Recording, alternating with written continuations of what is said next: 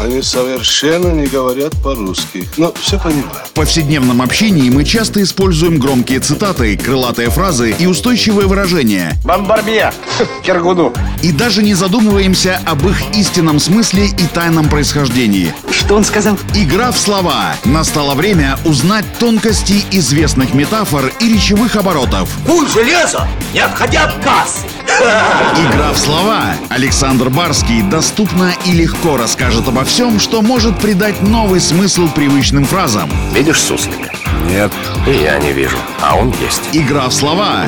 Уверен, что многие из вас слышали выражение «игра не стоит свеч». Обычно оценивая перспективы какого-то рискованного дела, мы задумываемся, а купит ли выгоды от этого мероприятия вложенные в него силы и средства. Ну, это нормально. Смысл фразеологизма «игра не стоит свеч» относится к скудной выгоде от дела. Но что это за свечи такие и какое они вообще имеют отношение к игре, я сейчас расскажу. Игра в слова.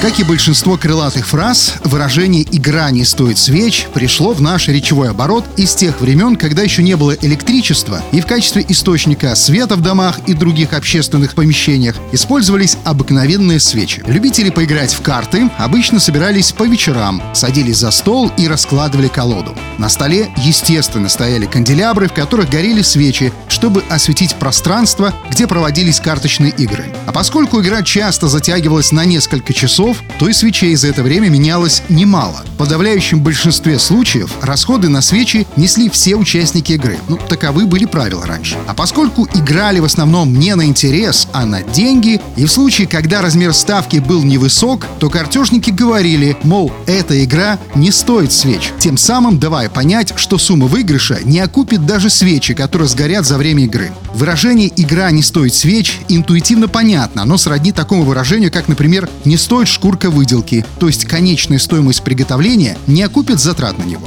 В общем, с приходом электрического освещения Выражение «игра не стоит свеч» потеряло свою актуальность, но как метафора дошло до наших дней, и с помощью него можно намекнуть другому человеку, что его предложение вам невыгодно.